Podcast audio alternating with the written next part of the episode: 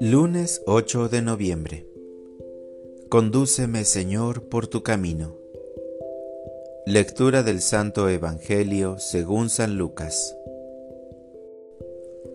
En aquel tiempo Jesús dijo a sus discípulos, No es posible evitar que existan ocasiones de pecado, pero hay de aquel que las provoca.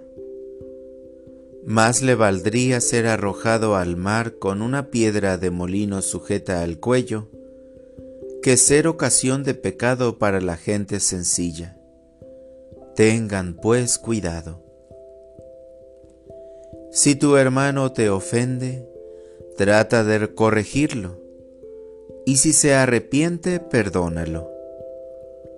Y si te ofende siete veces al día, y siete veces viene a ti para decirte que se arrepiente, perdónalo.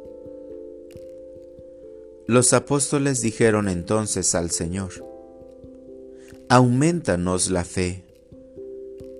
El Señor les contestó, si tuvieran fe, aunque fuera tan pequeña como una semilla de mostaza, podrían decirle a ese árbol frondoso, arráncate de raíz y plántate en el mar, y los obedecería. Palabra del Señor. Oración de la mañana. Necesitamos fe, Señor. Hoy, al comenzar a caminar, quiero hacerlo poniendo mi corazón en tus manos, para que lo llenes de fe, de esperanza, de amor, para que pongas en él los sentimientos buenos que tú me enseñas en tu palabra. Te pido, Señor, que aumentes mi fe, pues la necesito para poder reconocerte en cada una de las personas con las que me voy encontrando a lo largo del día. Señor, enséñame a perdonar como tú perdonas, sin condiciones.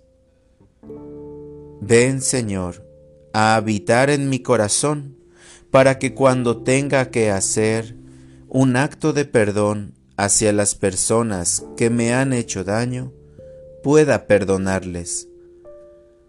Pero también quiero pedirte la humildad necesaria para solicitarle perdón a todas las personas que en algún momento de mi vida he ofendido, herido o traicionado. Si en alguna circunstancia de esta jornada me distraigo y me olvido de ti, Señor, que a través de las circunstancias recuerde yo tu presencia, tu cercanía, tu amor, para orientar mi vida.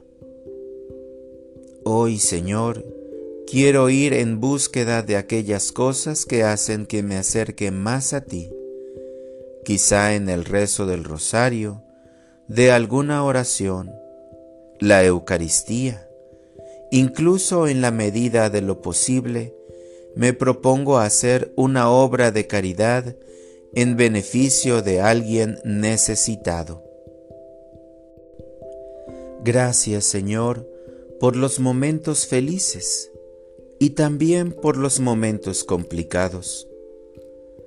Gracias porque este día me darás la oportunidad de amarte y de amar a mis hermanos.